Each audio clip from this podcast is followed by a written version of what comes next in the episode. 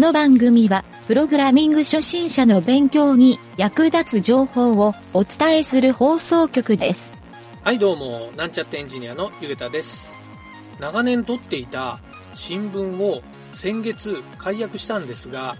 今月になってその新聞の営業マンが3日連続で訪ねてきました。もう少し期間を寝かせてから営業活動をした方がいいのになぁと個人的には思いました。それではなんちゃってラジオ始まるよ。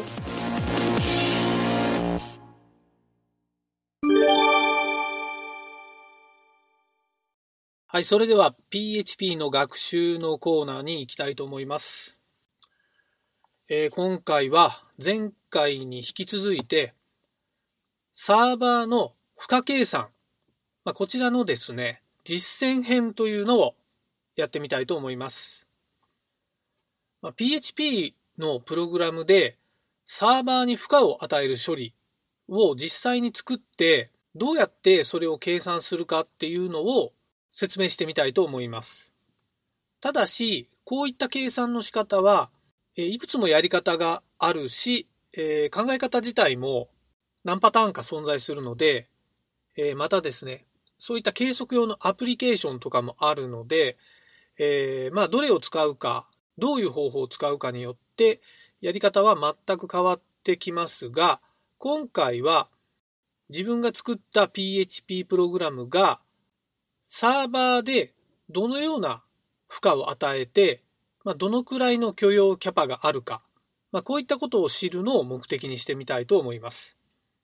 はい。なので、他のアプリケーションとかは、基本的には使わないような、えー手元にあるサーバーなどで計測できるようにしてみたいと思います。はい。まずですね、今回のこの負荷計算の目的は、えー次のようなことを知るということを目的にしています。一つ目が、サーバーの許容値、まあ、上限値ですね。これを知るということ。もう一つは、負荷が高くなってきたときに、システムがどんな挙動になるかというのを知るということです。はい、この二つを知ることで、えーサーバーがですね、許容オーバーしたときに、えーまあ、どんな感じになってしまうかっていうのを事前に分かっておいて、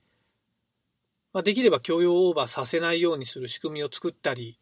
えーまあ、そういったですね、指標になるということを、え目的にしたいと思います。はい、まずですね、PHP の付加値を調べる方法というのは、まあ、何かプログラムを作って、それを実際に実行をしてみて、その値の秒数を測る。ということで、まあ、1回の処理が何秒かかるかっていうのを調べると。まあ、結構基本的な、えー付加値というよりは、まあ、処理時間を知るということですね。はい。1回の処理で何秒ぐらいかかるかっていうのが分かると、えーそこのですね、ウェブサイトとかウェブサービス、ウェブシステムを使う人が、えー何人も訪れたときに、どのくらいまでの人数までなら、えー正常に動作するかっていうのが計算できると思います。はい。これはですね、結構簡単なんですが、PHP のプログラムの、えーまずスタート部分ですね。ここに秒数を取得する、えータイム関数っていうのがあるんですけど、このタイム関数を使って、えー Linux サーバーであれば、Unix タイムっていう時間が取得できるんですね。まあ、時間というか秒数ですね。はい。この秒数は、1970年の0時0分0秒から今現在が何秒経ってるかっていうのを知る値になるので、えーまあ、この Unix タイムを取得して、で、プログラムが実行し終わった後ですね。ここでも同じ Unix タイムを取得して、この差分が、いわゆるプログラムが動作した時間ということになるので、まあ、1回分の処理の時間として、それを取得するのがいいと思います。まあ、何かのプログラムっていうと、結構、えーなんかいろいろですね、短いのから長いのまであるので、あまり、えー計測値としては、何か別のものと比べたりするのは難しくなるので、例えば、4分で何かの処理を1万回繰り返したとか、まあ、データのファイル書き込みを1万回とか、データの読み込みを1万回みたいな、いわゆるちょっと桁数の多い繰り返し文を作ることで、えー、処理の基本的な秒数っていうのを計測させることができます。はい。まあ、この秒数はですね、まず指標の一つと考えてください。えー、他にもですね、この後いくつか値を取っていくんですが、その値と組み合わせてサーバーのスペックを出してですね、まあ、不価値というのを調べるということになります。はい。ちなみにですね、えー、この4分で1万回ぐらい繰り返したときに、えー、1秒かかる処理だったとした場合、そのサーバーが、例えば CPU が4個乗っているサーバーであれば、1秒間に4人以上来たら、えー、もう処理待ちの状態になってしまいますね。はい。その状態は多分付加値が許容オーバーしているというふうに考えられます。まあそういった付加値、今は PHP の処理時間を計測したんですが、他にもですね、サーバーコマンド、まあここはですね、Linux を使ってということなんですけど、Linux サーバーに、えー、備わってる結構便利なコマンドがあるので、それを使って計測する方法というのを、えー、ちょっとレクチャーしてみたいと思います。えー、まずですね、AB コマンドというのがあって、え、この AB コマンドはですね、この計測用に非常に適しているコマンドで、URL を指定して、そこに1秒間の間に何回アクセスをするかっていうまあ、そういったことが実行できるコマンドなんですね。なので、例えば1秒間にえ1000人来るサイトっていうのを想定して URL を入れて、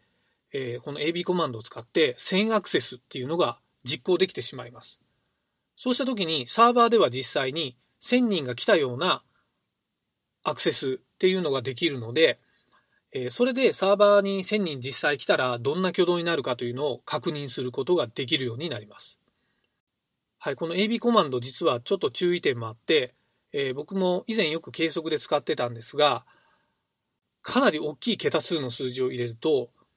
ロードバランサーごと破壊してしまうっていうこともあるので、えー、まあ上限でも1万ぐらいの値にするのがいいんじゃないかなというのが、ちょっと僕の感覚でもあります。えー、それからですね、次の紹介したいコマンドはトップコマンド。これはですね、サーバーの状態確認ができるコマンドですね。はい、TOP って Linux のコマンドで叩くと、もう画面がですね、えー、いろんな計測値が表示されるモードに切り替わるので、えー、もうそこの各値を見て、今の負荷の値とか、そういったことを知ることができるコマンドです。はい。この中で重要なのは実は、えー、3つほどあって、僕がよく参考にする値ですね。一つは MEM って書いてある、これメモリーの値なんですけど、まあメモリーが何ギガ積まれているうちのどのぐらい消費をしているか、今現在どのぐらい使っているかっていう値がリアルタイムに見えます。はい。なのでメモリーの値がオーバーしていれば、えー、スワップといってハードディスクの方でメモリーを使い始めているので、おそらく表示とか処理が非常に遅くなっている状態になりますね。はい。で、もう一つのトップコマンドの必要な情報は、LA という、ロードアベレージっていう値があるんですね。はい。LA って書いてあるとこなんですけど、ここはですね、3つの値が書かれていて、えー、その3つはですね、左から5分速、10分速、15分速っていう、え値が書いてあるんですけど、ここの値は何かっていうと、え5分速っていうのは5分間の間で CPU の待ち状態が何回ぐらい発生したか、その平均値が出てる感じなんですね。なので、え例えば CPU が2個乗ってるサーバーがあったときに、このロードアベレージっていう値が2っていうふうに出ていると、その CPU の値と同じ、またはそれを超えてる値っていうのは、えー、CPU が処理をしきれてない状態なんですね。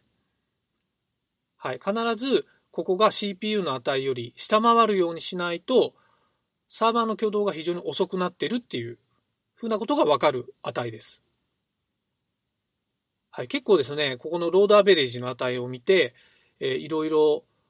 サーバーの状態がわかるようになると、メンテナンスとかもですね、かなり便利にできるようになるので、この値を見慣れておくっていうのはおすすめですね。はい、最後は、えー、これは値としては書いてないんですが、真ん中にドーンって出てるリストですね。えー、アパッチとかエンジン X とか PHP みたいな、えー、まあ他にもサーバーで入ってるモジュールのリストがバーって出てるんですけど、今実際に CPU が実行してる、えー、アプリケーションの名前とその処理また時間とかこういったのが情報で出ているので、えー、僕がですね、ちょっとここの値を参考にするっていうのは、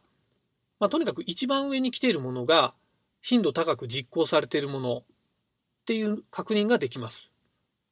はい。なので、えー、それがですね、ちょっと時間が長時間にわたって実行されている場合は、もしかすると処理が滞っている可能性もあるので、えー、そういったのをですね、指標として見ていくとはい。あと、このモジュール数っていうのも実は1個ポイントとしてあって、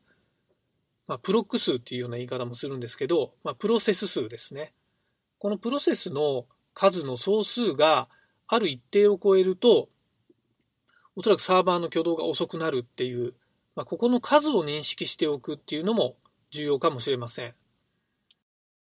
はい、こんな感じでですね、サーバーに対して、え、PHP などの処理を実行したときに、サーバー側でどういうふうに処理をされて、キャパオーバーになった時にどんな状態になるかっていうのがなんとなく分かってくると思います。はい。またそれを自分で作り出すっていうこともこうしたコマンドを使ってできたりするので、この辺をですね、本番で実際にユーザーが見に来ている状態の時に何か対応しようっていうのはまず不可能なので、え事前にですね、こういう状態を見極めておいて、そうなった時にどうすればいいかっていうのを考えておくと。まあ、こういったのも、プログラミングというかエンジニアの仕事にはなるので、えー、ちょっとこの辺がですね、弱いという方は、ぜひですね、こういった内容を、もう少し突き詰めれば、えー、内容としてはかなり勉強するポイントもいっぱいあると思うので、えー、学習してみることをお勧めしたいなと思います。まあ、正直サーバーのトラブルっていうのは、結構神経をすり減らすだけで何一ついいことはないので、まあ、できるだけ安定した運用を目指していくことをお勧めしたいなと思います。はい、そんな感じで今回は以上になります。